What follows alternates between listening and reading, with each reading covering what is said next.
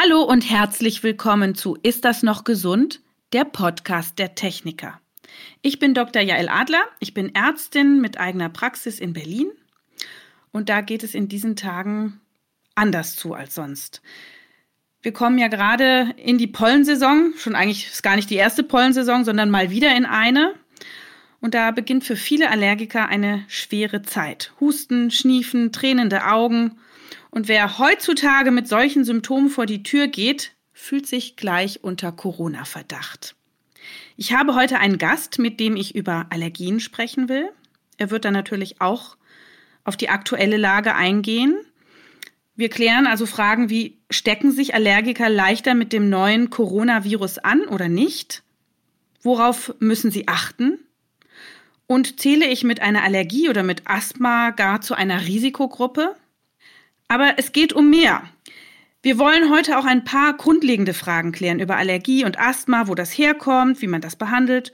Und wir wollen darüber sprechen, welche Fortschritte es gerade in der Forschung gibt und welche Hoffnung Allergiker für neue Therapien daraus ziehen können.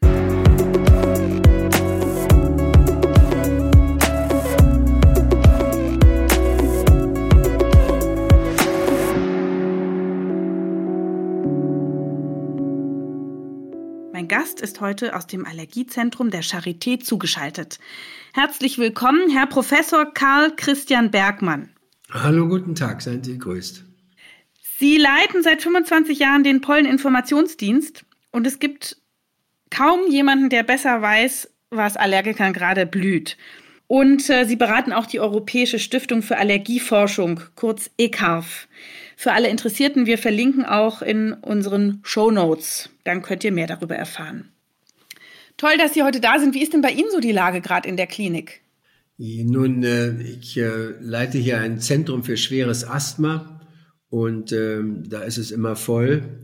Äh, wir haben ja neue Behandlungsmöglichkeiten, über die wir sehr glücklich sind.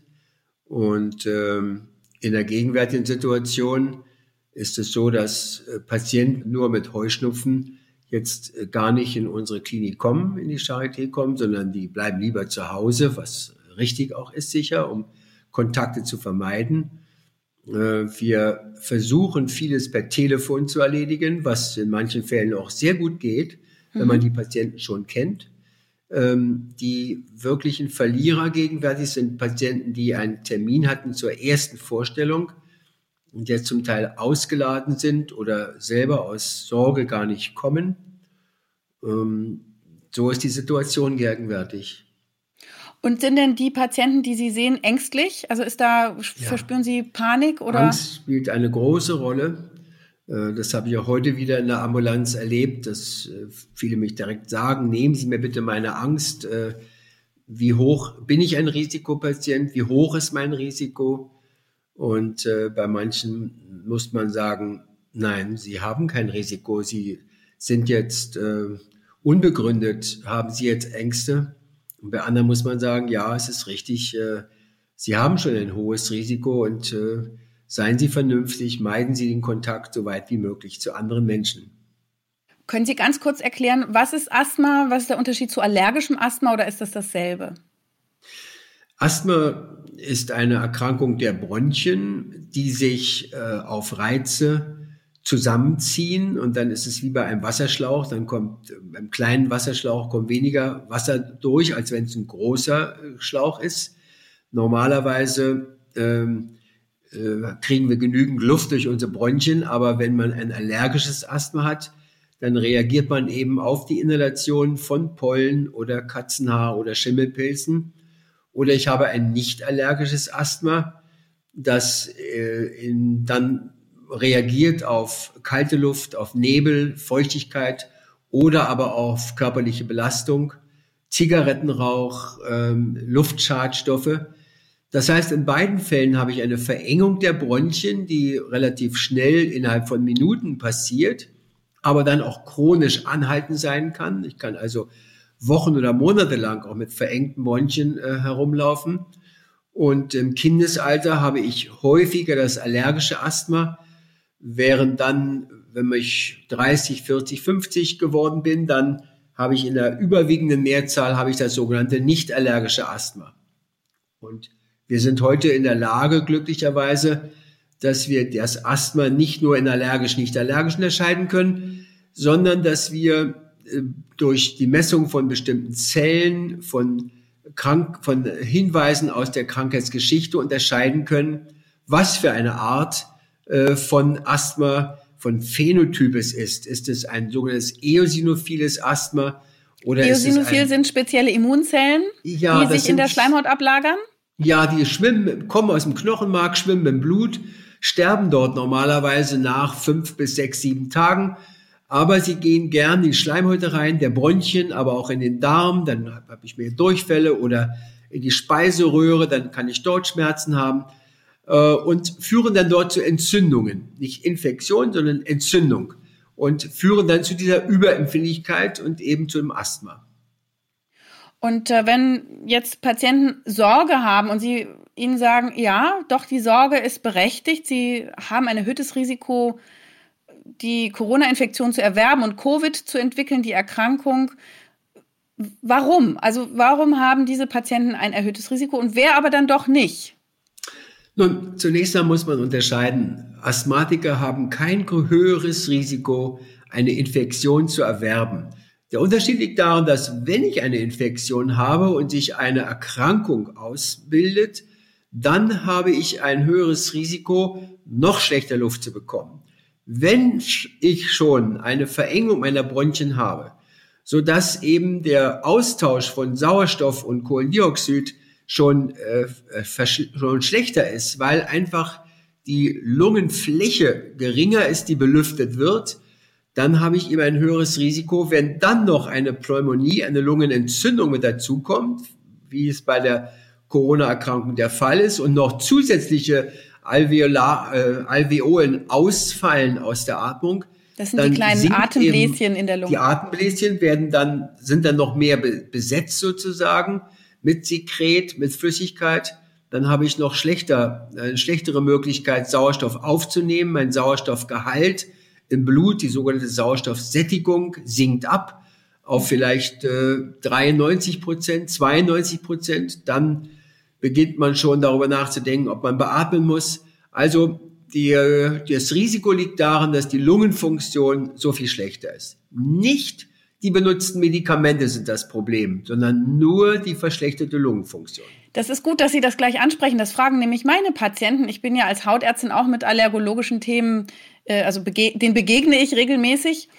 Und die sagen ja, was soll ich jetzt mit meinem Asthma, mit meinem Cortison-Produkt machen, mit meinem Spray?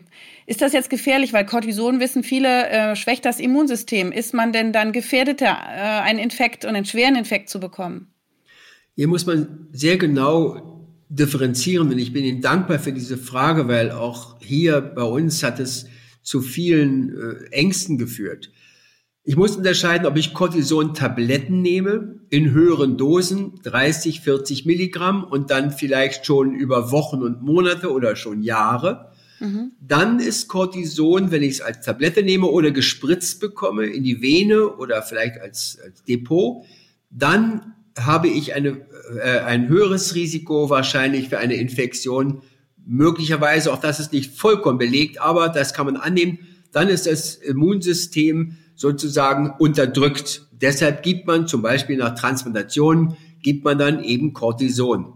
Mhm. Das, was Sie gerade erwähnen, das Cortison, was ich einatme beim Asthma oder in die Nase gebe oder lokal ins Auge gebe, hat keine Auswirkungen auf das Immunsystem des Körpers selbst.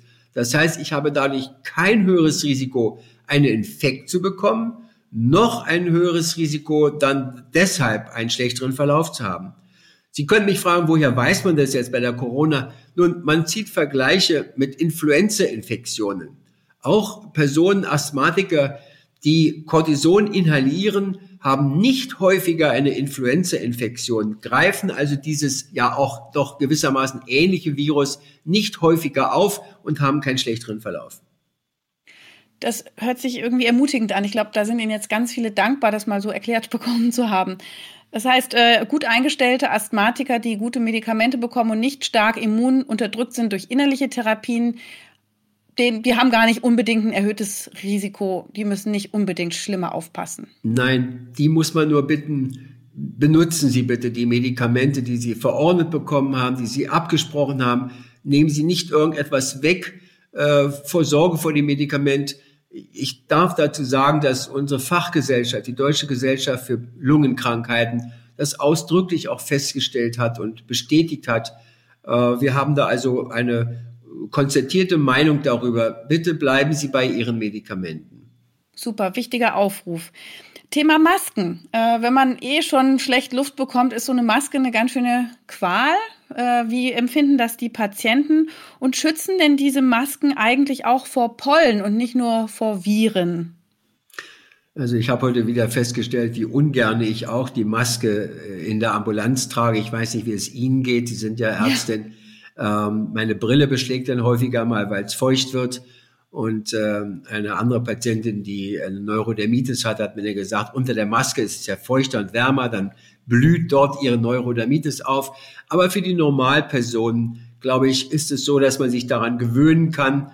Ich äh, bin in den letzten Jahren, habe ich öfter in Peking gearbeitet und sehe, wie alle Kollegen dort ohne Probleme die Masken tragen.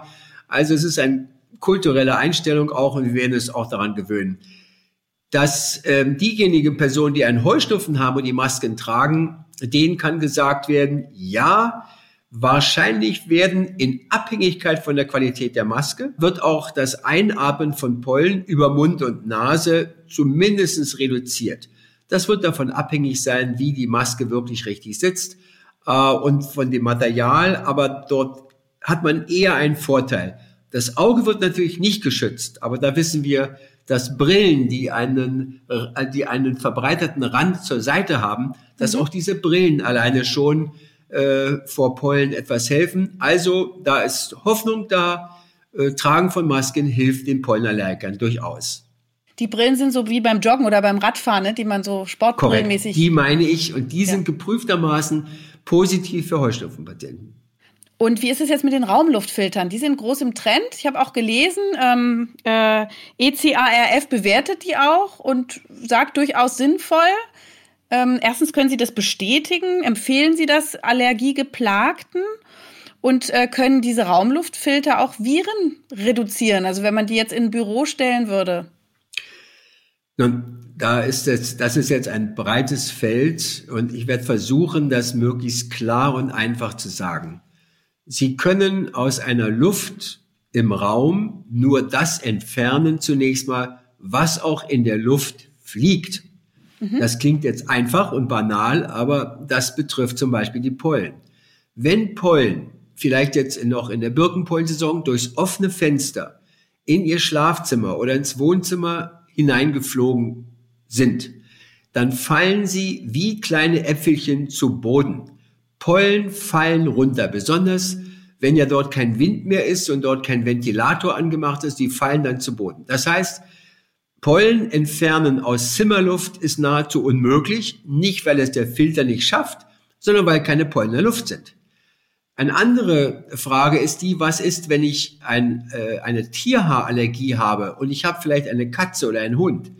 Richtig, dort helfen die Filter sehr gut, denn die Allergene von diesen Tieren fliegen in der Luft. Sie sind so klein, dass sie in der Luft schweben bleiben. Also wenn man dann durch den Raum durchgeht oder der ungewaschene Kater geht da durch den Raum durch, dann hinterlässt der Allergene, die sind in der Luft und die können rausgefiltert werden. Äh, Filter, die wir geprüft haben, konnten auch Bakterien zurückhalten. Das waren keine Untersuchungen von uns, sondern aber gute Vorgaben. Viren sind nun ein ganz spezielles Problem, weil Viren so klein sind, dass sie, denke ich, durch die meisten Filter durchgehen. Aber bitte nageln Sie mich hier nicht fest. Ich kenne ganz wenige Untersuchungen, die wirklich Viren, frei in der Luft herumfliegende Viren geprüft haben. Können Sie vielleicht, weil es gerade wirklich gut passt, an der Stelle einfach mal ein paar Ratschläge, Tipps geben? Wie verhält man sich als pollenbelasteter Mensch? Also wann lüftet man? Wann wäscht man sich wie?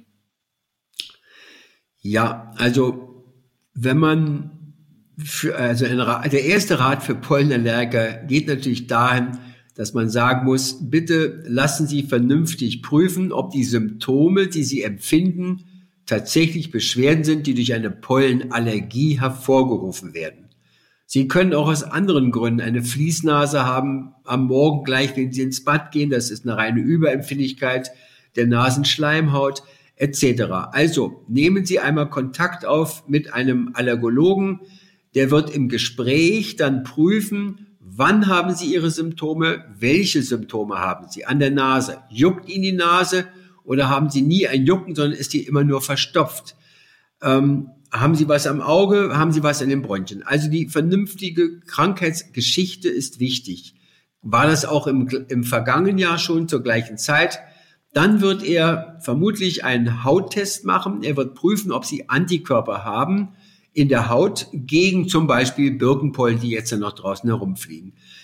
Wenn das, die Hauttestung nicht möglich ist, kann man im Blut mindestens genauso gut diese Antikörper nachweisen. Dazu braucht man ein bisschen Blut. Das ist heute nur noch minimale Mengen, die man dazu braucht. Das ist dann der Rasttest. Das ist dann der sogenannte Rasttest, der heute auch noch andere Bezeichnungen hat, aber man misst jedenfalls spezifische Antikörper gegen die verschiedenen Pollen oder Tierhaare, Schimmelpilze, Milben und so weiter. Das ist dann vernünftig. Was heute sehr vernünftig ist, und man hat ein iPhone, was heute ja fast jeder hat, dann laden Sie sich eine der beiden wirklich guten Pollen-Apps runter, die wir in Deutschland kostenlos haben aus dem Apple Store. Die eine heißt Husteblume und wird von der TK herausgegeben in Verbindung mit uns. In dieser App können Sie ähm, Ihre Symptome äh, dokumentieren, die sie an Nase, Augen und Bronchien haben und die Medikamente, die sie benutzen. Und gleichzeitig wird ihnen eine Pollenflugvorhersage geschickt. Und sie können dann korrelieren die Menge und, an, und Art der Pollen an ihrem Standort mit den Symptomen, die sie haben, sodass sie dann schon fast selber ihre Diagnose stellen können.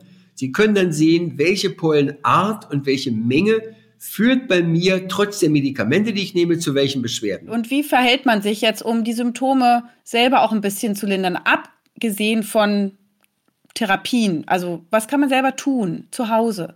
Ja, also ich hatte jetzt diese etwas lange Einleitung, was kann ich tun, weil ich gemerkt habe, je mehr der Allergiker über seine Allergie, beispielsweise Birkenpollenallergie, Bescheid weiß, je weniger leidet er. Er versteht dann vieles besser.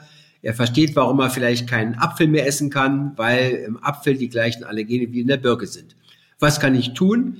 Ich kann also einmal die richtigen Medikamente nehmen. Ich kann zweitens fragen, welche Dinge kann ich tun, die nichts mit Medikamenten zu tun haben. Ähm, das bedeutet, dass ich beispielsweise, wenn ich Brillenträger bin oder eine Sonnenbrille habe, die also einen randverbreiterten Rand hat. Ich kann Nasenduschen machen äh, mit einfachem Kochsalz, die auch geprüft tatsächlich von Wirkung sind, eine Wirkung haben. Ich kann, ich weiß dann, wenn ich mich informiere, wann fliegen die Birkenpollen, mehr morgens oder mehr abends oder sind die über den ganzen Tag verteilt, mhm. äh, an welchen Tagen fliegen sie besonders gut. Ich kann mich also einrichten, was ich machen kann. Ähm, ich kann überlegen, dass ich besser am Abend jogge als nicht schon am Vormittag, wenn ich einen besonders hohen Pollenflug habe solche Verhaltensmaßnahmen können helfen.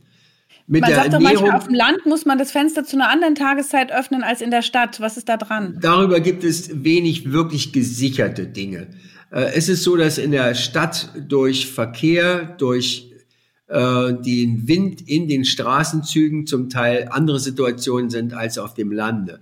Und grundsätzlich gesagt, in der Stadt haben die allermeisten Heuschnupfenpatienten einfach immer mehr Beschwerden weil sie neben den Pollen noch eine schlechtere Luftqualität haben, ein ganz anderes Thema.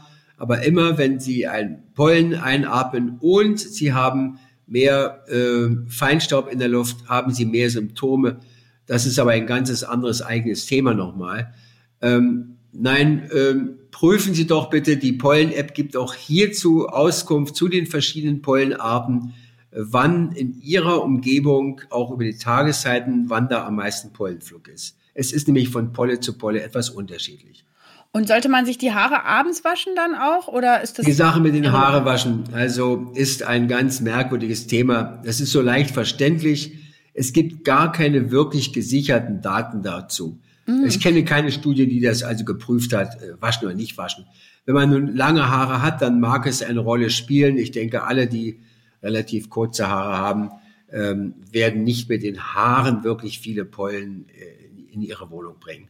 Da ist dann die Kleidung eine viel größere Fläche. Auch an der Kleidung bleiben Pollen hängen unterschiedlich stark. Ambrosia beispielsweise, diese berühmte Polle, bleibt sehr viel stärker an einer Kleidung hängen, am Jacket oder am Hemd, als eine Birkenpolle. Äh, also auch mit der Kleidung werden Pollen mit in die Wohnung gebracht. Und ist denn ein allergischer Husten schon ein Asthma? Also muss ich jedem Betroffenen raten, unbedingt zum Lungencheck zu gehen, zu Ihnen zu kommen? Ja, danke für die Frage. Ihre Frage hat ja den Hintergrund, dass etwa jeder dritte Patient, jeder, jeder dritte Erwachsene, der einen Heuschnupfen hat und keine Immuntherapie macht und nichts Vernünftiges wirklich macht, bekommt im Laufe der nächsten Jahre ein Pollenasthma. Woran merkt man den Unterschied vom Heuschnupfen in das Asthma? Das ist der trockene Husten. Der trockene Husten in der Pollensaison ist das allererste, aber auch ein sehr sicheres Zeichen. Wenn jetzt also Birkenpollenflug ist und ich bin draußen und habe vielleicht eine juckende Nase und äh, habe aber gleichzeitig dann auf einmal einen trockenen Husten, bitte dann hat das Asthma eingesetzt. Das ist dann ein zunächst mal leichtes allergisches Asthma. Das kann man gut behandeln. Äh, eine kleine Menge Cortison inhalieren über einige Zeit regelmäßig löst das Problem in aller Regel. Aber das ist der erste Punkt. Und dann sollte ich wirklich darüber nachdenken, ob ich nicht äh, vielleicht doch eine Immuntherapie mache, die das Problem grundlegend ändern kann. Wenn ich als Patient in die Apotheke gehe, als Betroffener, dann wird mir ja meistens irgendwie so ein Set verordnet oder empfohlen und äh, ich kriege ein Antihistaminikum. Wäre das denn als Einstieg für die Selbertherapie gut? Ist das zu empfehlen? Weil jetzt sprachen Sie auch von Cortison-Inhalation. Ähm, Wäre es denn bei einer milden Asthmaform denn auch schon mal eine Idee, ein Antihistaminikum zu naschen? Antihistaminika sind für die Nase und für die Augen gemacht. Ähm, Antihistaminika haben auf asthmatische Beschwerden wirklich nur eine geringe Wirkung. Wenn ich einen Heuschnupfen habe, dann ist es richtig. Ich kann zunächst mal mit Tabletten, mit Antihistaminika, äh, die Sie auch eben erwähnt haben, mit denen kann ich mit ein bis zwei Tabletten täglich in der Regel den leichten Heuschnupfen gut bekämpfen. Reicht das nicht aus, dann muss ich die Medikamente direkt in die Nase oder ins Auge geben. Auch dort kann es wieder ein Antihistaminikum sein oder wenn das nicht reicht, kann ich auch ein Kombinationspräparat nehmen, wo etwas Cortison mit dabei ist für die Nase. Das ist durchaus gut und das hilft, das ist keine Sorge davor. Und das gleiche gilt fürs Auge. Wenn ich aber asthmatische Beschwerden bekommen habe, reichen in der Regel Antihistaminika nicht aus. Dann muss ich etwas, sollte ich etwas inhalieren, was die Entzündung in den Bronchien eben reduziert. Und jetzt haben Sie vorhin schon das Stichwort Immuntherapie verwendet. Hat ein Allergiker insgesamt ein schlechtes Immunsystem und wie therapieren Sie dieses? Ja, ein Allergiker hat eben kein schlechteres Immunsystem.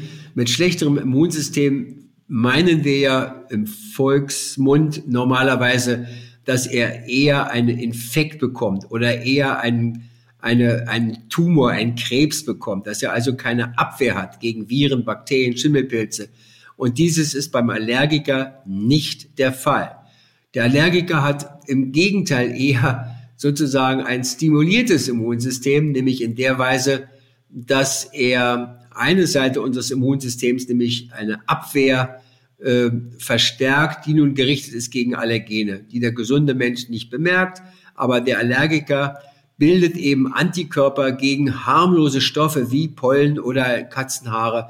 Und diese äh, äh, Antikörper sind dann im Blut, in der Haut und führen dazu, dass bei neu, erneutem Kontakt mit dem Allergen dann die Reaktionen an der Haut, Auge, Nase, Bronchien auftreten oder auch im Darm durch Nahrungsmittel. Und äh, damit ist zunächst mal auch gesagt worden, dass ihr, diese Patienten kein Risiko für Infektionen haben. Jetzt haben Sie ähm, uns schon erklärt, ne, dass wir Antihistaminika bei den Symptomen im Nase- und Augenbereich benutzen können. Die gibt es ja auch rezeptfrei in der Apotheke. Die blocken die Ausschüttung von Histamin und damit die Beschwerden. Histamin macht eben dieses Juckreiz und Triefnase und Schwellungen. Aber Sie haben gerade auch die äh, Ernährung erwähnt.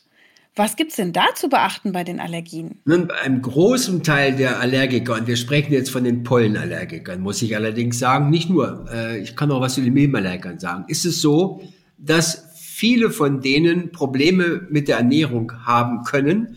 Und wir müssen jetzt darauf zu sprechen kommen, dass es eben eine Erkrankungsform der Pollenallergie gibt, die nennen wir orales, also vom Mund her kommendes Allergiesyndrom. Was ist da los? Es ist so, dass in den Kern- und Steinobsten, also Äpfel, Kirsche, Pflaume, Pfirsich, dass dort Allergene drin sind.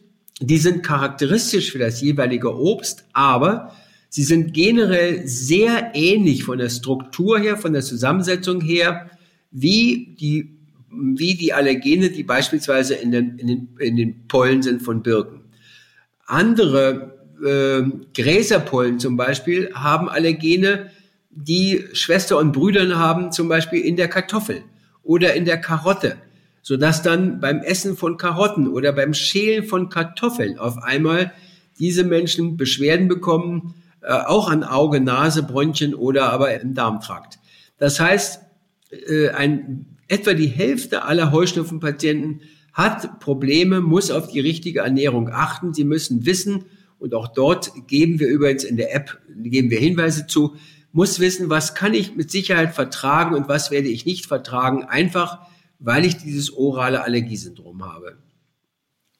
Und wie ist das mit äh, einer Ernährung, die sozusagen irgendwas, also jetzt gar nicht so direkt mit Weglassen zu tun hat, sondern einfach, dass man Paleo isst oder dass man äh, kein Fleisch mehr isst oder dass man ganz viel Vitamin D zu sich nimmt oder Omega-3-Fettsäuren aus dem Algenöl oder wie auch immer. Also kann man über eine besondere Art der Diät und über Mikronährstoffe oder vielleicht auch über Ballaststoffe für den Darm irgendwas wuppen? Das ist jetzt auch ein ganz schwieriges Gebiet, aber doch möchte ich etwas dazu sagen. Da ist auf der einen Seite die allgemeine Ernährungswissenschaft, die sagt, es ist richtig, Ballaststoffe zu sich zu nehmen, Vitamine zu sich zu nehmen, etc.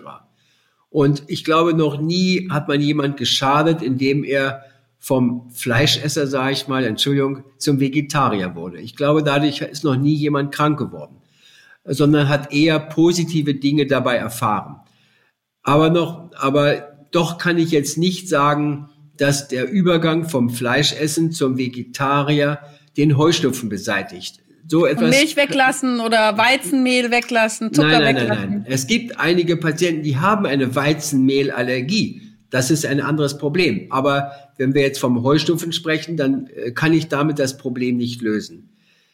Zu, äh, hier an dieser Stelle muss gesagt werden, dass wir in den letzten zehn Jahren sehr viel gelernt haben darüber, dass die Entstehung von Allergien und auch die Stärke davon abhängig ist, dass wir möglichst viele und auch möglichst viele verschiedene Bakterien im Darm haben.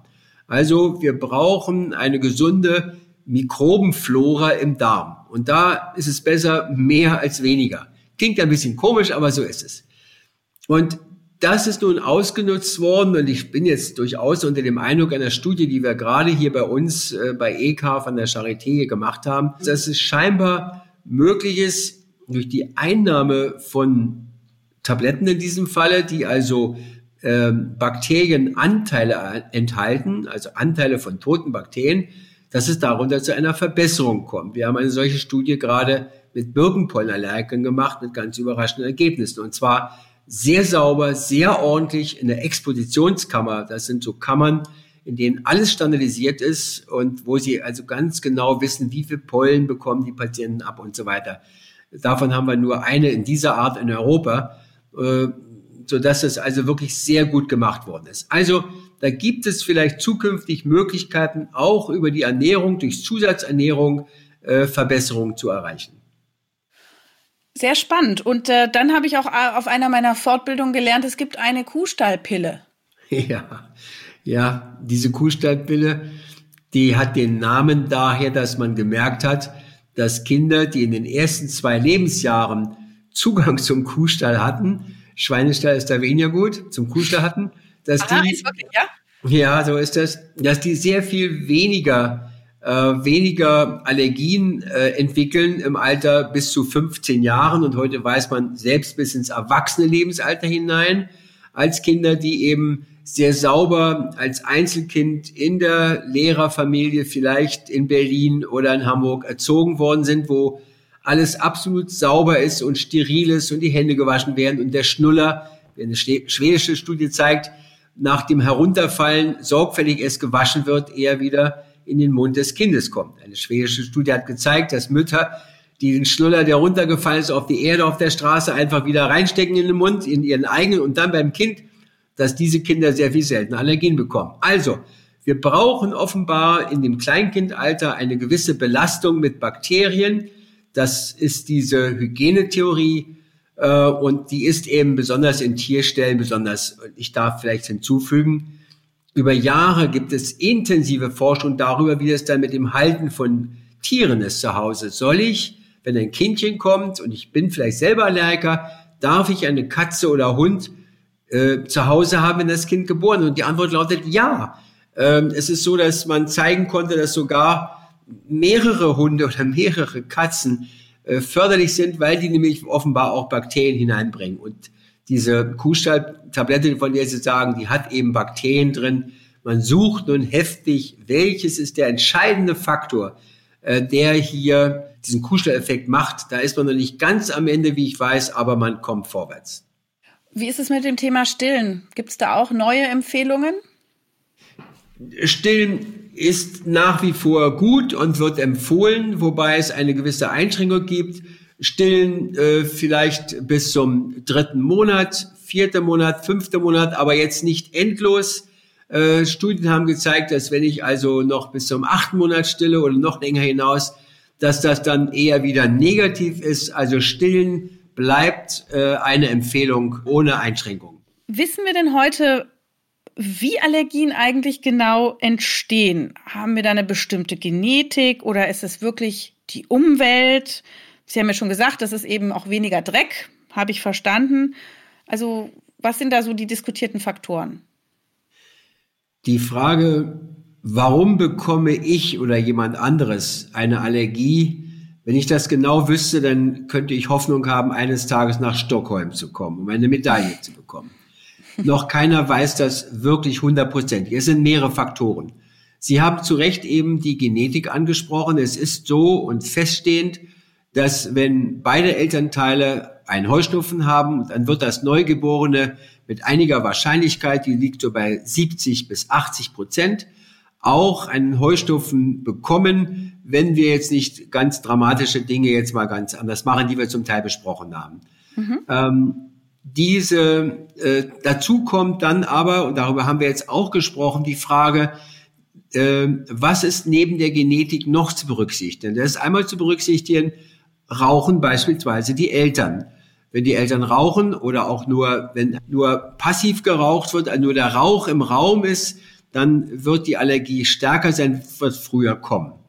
Hm. Dann ist es so, dass wir feststellen mussten, dass wir ja früher gelernt haben in der Genetik, man hat einmal bestimmte Gene mitbekommen und die hat man für ein Leben lang. Man musste aber lernen in den letzten Jahren, dass diese Gene durch äußere Faktoren in ihrer Wirkung beeinflusst werden können. Das nennt man Epigenetik und ist ein ganz schwieriges Feld. Aber es ist wichtig zu begreifen, dass also unsere genetischen Voraussetzungen verändert werden können durch umgebende Faktoren und dazu gehören eben auch Luftschadstoffe. Rauchen habe ich erwähnt, ohne Zweifel, na, ohne Zweifel ich sagen, aber es gibt gute Daten darüber, dass beispielsweise die Belastung mit Dieselpartikeln in den ersten Lebensjahren von Bedeutung ist für die spätere Entwicklung von Allergien. Ich sagte, wir haben über die äh, Bakterien schon gesprochen, dass die hier also einen schützenden Einfluss haben können. Daraus ersehen Sie, dass es ein komplexes Bild geworden ist, was zum Auslösen einer Allergie führt. Und schließlich auch eine Frage, die ganz schwierig ist. Viele Menschen haben beispielsweise Antikörper gegen Katze. Sie haben eine Katze, sie haben die Antikörper in, in der Haut oder im Blut, aber sie haben tatsächlich keine Symptome. Wenn ich mhm. Ihnen das Katzenallergen in die Nase oder ins Auge gebe, dann bleiben Sie symptomfrei. Das heißt, das nennen wir, Sie sind sensibilisiert, Sie haben Antikörper, aber sind noch nicht krank. Und irgendwann, eines Tages aber, werden Sie auf einmal krank und die haben bis heute nicht verstanden, was macht den Übergang von dieser einfachen Sensibilisierung, also Antikörper haben ohne erkrankt sein, in die Erkrankung. Was macht das eigentlich aus? Was ist der entscheidende Faktor? Ist es dann doch wieder ein Einfluss noch von Luftschadstoffen oder ist es ein Übermaß an Allergenen? Das wissen wir auch noch nicht. Ich will nur sagen, wir haben mehr offene Fragen noch, als hm. wir wissen. wir tun natürlich immer gerne so, als ob wir alles wissen. Also mir erzählen manchmal Patienten, dass bei ihnen die Allergie nach einer Antibiose losgegangen ist, was ja auch wieder für diese Bakterientheorie spricht. Ne? Plötzlich verändert sich das Mikrobiom und dann plötzlich ist der schützende Effekt von dem Darmmikrobiom weg und die Allergie ploppt auf. Das wird manchmal erzählt. Ein noch ähm, prägenderes Beispiel ist Schwangerschaft, also der Einfluss von Hormonen. Es ist so, dass etwa ein Drittel der Frauen, die eine Schwangerschaft durchlebt haben, sagen, Herr Doktor, nach der Schwangerschaft habe ich nichts mehr. Ich habe alles verloren. Ein Drittel sagt, Herr Doktor, es ist viel schlimmer geworden. Und bei einem mhm. Drittel bleibt es. Und dann sucht man nach äh, Erklärungen, die liegen im Hormonhaushalt. Wir wissen also auch, dass Hormone tatsächlich da eine Rolle spielen in der Stärke der Symptome und in der Beeinflussung der Allergien. Früher sagte man immer, im Alter, da werden die Allergien, die Pollenallergien besser. Mittlerweile habe ich auch 70-Jährige, 80-Jährige, die sagen, oh, sie haben irgendwie Nasejucken. Können Sie das ja. bestätigen? Und was sagen Sie dann? Sie sagen, Sie sind jung geblieben, werden Sie wahrscheinlich sagen. Ja. Gut, es ist sehr charmant, so zu antworten. Ja, also diese Beobachtung wird allen, die aufmerksam ihre Patienten äh, betreuen, werden diese Feststellung machen. Das Altersspektrum hat sich nach hinten verschoben hat wieder zwei Seiten, eine gute und eine schlechtere vielleicht. Ähm, aber es ist statistisch, kann man das zeigen. Auch in Deutschland haben wir unter den Älteren und älter, die WHO sagt ja, wir sind alt, wenn wir 65 sind. Das, dann ist man eben alt. Äh, von den Jahren her gesehen, oft ja viele nicht von ihrer eigentlichen Biologie her. Also es gibt mehr Patienten, die auch kommen und sagen, ich habe erst mit 50 oder 60 äh, meine Heuschnupfen bekommen ähm, dann habe ich immer früher geglaubt, Sie haben es nur vergessen, dass Sie es früher mehr hatten. Nein, sagen Sie, Herr Doktor, glaubhaft, ich habe es nie gehabt. Also Ihre, äh, Ihre Frage ist zu bejahen, aber auch diese Patienten sind gut zu behandeln. Wir haben schon, ich glaube vor zwei Jahren haben wir einen 75-Jährigen, haben wir mit einer Immuntherapie gut behandeln können. Der war nach sechs Monaten ziemlich deutlich weniger Beschwerden, die wir auch gemessen haben. Also auch Ältere können mit der Immuntherapie behandelt werden. Ähm, das ist die positive Nachricht. Und dann habe ich äh, auch noch gelernt auf einer meiner Fortbildungen, dass Birken an Eisen verarmt sind. Also das heißt, der Boden nicht mehr so viel Eisen enthält und deswegen die Birkenpollen plötzlich aggressiver geworden sind. Nein, äh, das glaube ich nicht, dass es jetzt nur an einem solchen Faktor liegt. Insgesamt ist es so, dass wir gerade über Birken sehr viel in den letzten 20, 30 Jahren gelernt haben. Bäume wie Birken haben erstens ein eigenes Immunsystem. Sie haben auch Abwehrkräfte. Bäume wie Birken leiden auch unter der Luftqualität, die besonders an Straßenbäumen dann schlechter ist als an anderen Bäumen, die vielleicht im Wald stehen. Birken können von einem Virus befallen werden, ähm, was dann äh, zu Veränderungen ihres Lebensrhythmuses führt. Von Jahr zu Jahr können sie unterschiedlich viele Allergene in der Polle haben. Und dann ist es auch noch so, dass man wissen muss, dass die Allergene in den Pollen erst in den letzten Tagen vor der Freisetzung der Pollen wirklich gebildet werden. Das heißt, wenn ich jetzt mehrere Tage habe, an denen es kühl ist und äh, feucht ist, und dann sagt sich die Birke, meine Pollen setze ich gar nicht frei, denn die werden sich nicht weiter äh, verbreiten können, dann wartet sie, das Allergen wird aber gebildet und dann hat, das, hat die Polle eben mehr Allergen. Während dann beim sonnigen Tag und jetzt etwas Wind wird die Polle schnell freigesetzt, aber die Allergene äh, sind noch gar nicht voll ausgebildet. Das ist wie bei einem Apfel. Auch den Apfel, den Sie vom Baum nehmen, frisch vom Baum nehmen, hat noch weniger Apfelallergen, als wenn Sie ihn dann eine Woche lang äh, zu Hause lagern und dann hat er auf einmal mehr allergene Qualitäten, als wenn er frisch vom Baum genommen wurde. Aha. Ach, das ist interessant, ja. Man sagt ja auch immer, dass diese Zuchtäpfel äh, nicht so gut vertragen werden, aber die Uräpfel, weil da noch so viele sekundäre Pflanzenstoffe äh, drin sind, dass man dagegen unter Umständen dann nicht allergisch ist, obwohl man eine Kreuzallergie hat äh, gegen den Apfel sonst im Leben. Das ist ein wunderbares Thema. In Deutschland haben wir Millionen von Apfelallergikern und viele von denen haben gemerkt, dass die unterschiedlichen Rassen, die unterschiedlichen Arten der Äpfel, die sie kaufen, mehr Symptome haben. Golden Delicious ist so ein Tafelapfel, wie er heißt, der in Mengen produziert wird, hat deutlich mehr Allergen und vor allen Dingen hat er weniger sogenannte Polyphenole. Polyphenole sind die eigentliche gesundheitsfördernde Wirkung in einem Apfel, ähm, die dadurch wirken, dass sie den antioxidativen Stress reduzieren. Sie sind dadurch, haben sogar Antitumoraktivitäten und sie sind gut. Und wir haben in einer Studie hier bei uns an der Charité, haben äh, 80 Leute drei Monate lang jeden Tag einen allergenarmen Äpfel gegessen. Das sind tatsächlich die alten Sorten. Und sie haben vorher am ersten Tag und am letzten Tag goldenisches gegessen und sie haben gemerkt, dass sie dann sehr viel mehr von dem goldenisches essen konnten. Das heißt, sie haben eine Toleranz entwickelt. Manchmal sieht man durch die Luft Pollen fliegen, so gelb, und die legen sich dann auf die Autos. Sind das die Pollen, gegen die wir allergisch sind? Nein, das sind in der Regel Kiefernpollen. Die äh, Pollen von Koniferen, also von allen Nadelgehölzen, haben eine kleine Wachsschicht um die Polle herum, sodass sie dann, wenn sie in die Nase kommen, gar nicht platzen. Deshalb führen sie zu keinen Allergien. Aber sie bleiben auf den Autos liegen und sie bleiben in den Pfützen liegen, auch im Salzwasser bleiben sogar liegen, platzen eben nicht. Eine Birkenpolle würde immer platzen, also ich würde man sie nicht sehen. Und äh, diese Kiefernpollen führen nur dann auch bei Leuten, die gar keine Allergie haben, zu Irritationen an Auge und auch an der Nase, so dass auch der Nichtallergiker dann etwas genervt wird durch diese vielen Teilchen einfach, die in der Luft sind. Sieht man denn die klassischen Pollen, gegen die man allergisch ist, überhaupt mit dem Ja, man kann Auge? sie sehen, wenn man, wenn es also der Blick gegen das Licht gerichtet ist, dann können Sie die Roggenpollen beispielsweise auf dem Feld sehen oder Sie können ähm, Haselnusspollen sehen, wenn Sie dann das Kätzchen mal so anstoßen, dann so gegens Licht halten, dann kann man die Pollen sehen. Wie ist es mit den weiteren Aussichten? Woran forscht man denn jetzt gerade in Hinblick auf Asthma und Allergien? Gibt es da Fortschritte? Es gibt, würde ich sagen, große und bemerkenswerte Fortschritte auf einigen Gebieten. Also jetzt forscht man natürlich zum Corona, aber beim Asthma hat man in den letzten 10, 15 Jahren enorme Fortschritte gemacht durch eine bessere Kenntnis darüber, wodurch Asthma entsteht, dass es eben diese verschiedenen Formen von Asthma gibt, über die wir gesprochen haben.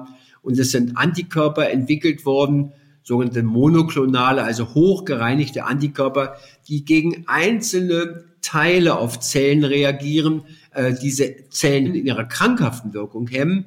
Und diese Antikörper sind teuer, werden unter die Haut gespritzt, aber haben zum Teil hochdramatische Veränderungen.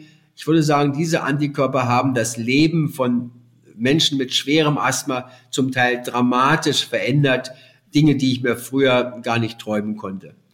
Ähm, es gibt auch ähm, Veränderungen bei den allergischen Erkrankungen. Wir sprachen über die verbesserte Immuntherapie, das haben wir gesagt.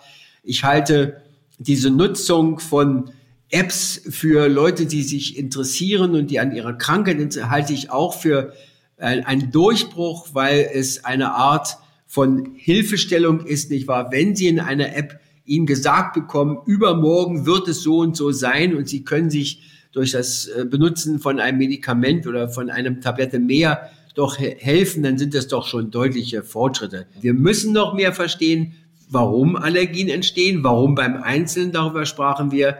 Auch an der Immuntherapie wird ständig noch geforscht, neue Adjuvantien, also neue Hilfsstoffe, die die Wirkung des Allergens äh, befördern. Auch da ist gerade in den letzten ein, zwei Jahren ist, sind Fortschritte erzielt worden. Die Entwicklung dieser Tabletten ist eine deutliche Verbesserung, eine Hilfestellung für alle Patienten, nicht mehr zum Arzt gehen zu müssen, immer diese dumme Spritze zu bekommen. Entschuldigung, aber äh, wenn man das selber machen kann als äh, erfahrener Patient, dann ist das ein großer Fortschritt. Und jetzt wollen wir natürlich noch mal so zum Abschluss hören, was kann ich tun, um mich grundsätzlich vor Allergien zu schützen oder auch meine Kinder? Nun, dann sage ich etwas, was einige gerne hören und die anderen gar nicht gerne hören. Als eine grundlegende Möglichkeit, sich nicht nur vor Allergien zu schützen, sondern auch wenn ich eine Allergie habe, dann diese zu verbessern, ist die Bewegung. Dreimal bitte in der Woche eine halbe Stunde Zeit für den eigenen Körper nehmen und dabei die Herzfrequenz auf mindestens 120 bringen. Also nicht Schach als Sport, sondern doch das Gehen, das ähm, vielleicht auch Fahrradfahren, Gehen ist besser als Fahrradfahren. Also das ist wirklich das Beste. vernünftige Ernährung, nicht rauchen, sich vernünftig verhalten, besonders jetzt in diesen Corona-Zeiten, das sind eigentlich die grundlegenden Dinge. Bewegen, bewegen, bewegen. Was Besseres können Sie sich nicht antun. Das klingt so einfach. Toll. Ja. Herr Professor Bergmann, es ist ein Vergnügen, Ihnen zuzuhören. Ich fand es richtig toll erklärt alles und auch sehr aufschlussreich. Und obwohl ich selber persönlich so viel mit Allergien zu tun habe, habe ich auch noch einiges mitgenommen. Und ich bin sicher, jede Hörerin und Hörer auch. Also ich könnte Ihnen noch stundenlang zuhören. Vielen, vielen Dank für das Gespräch. Ich danke Ihnen für die interessanten Fragen. Alles Gute, auf Wiederhören. Das war's für heute. Vielen Dank fürs Zuhören. Ich freue mich, wenn ihr auch nächstes Mal wieder dabei seid. Wenn ihr Fragen habt, schreibt uns oder schickt uns eine Voicemail an podcast.tk.de. In ein paar Wochen, also mit Abstand zu dieser Folge, versuchen wir möglichst viele eurer Fragen in einer Folge zu klären.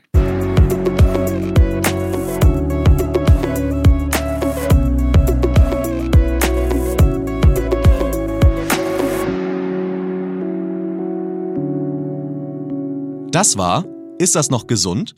Der Gesundheitspodcast der Techniker. Alle zwei Wochen bekommt ihr hier auf dem Podcast-Kanal eine neue Folge zu hören. Für die Neugierigen in Langform, für die Eiligen als kurze Wissensinfusion. Welche Themen wir als nächstes behandeln, erfahrt ihr im Newsletter der Techniker. Danke fürs Zuhören und bis zum nächsten Mal.